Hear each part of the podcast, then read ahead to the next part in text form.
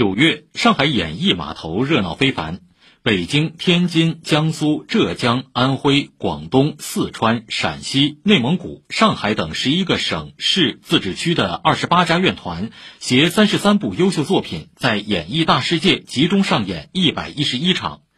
涵盖交响乐、民乐、舞蹈、话剧、京剧、昆剧、沪剧等艺术形式，推出四十三场艺术惠民活动和六场艺术教育实践活动。本次展演参与范围广，作品质量高。三十三部参演作品中，三分之一曾获第十五届精神文明建设五个一工程优秀作品奖，或入围第十七届文华奖中评。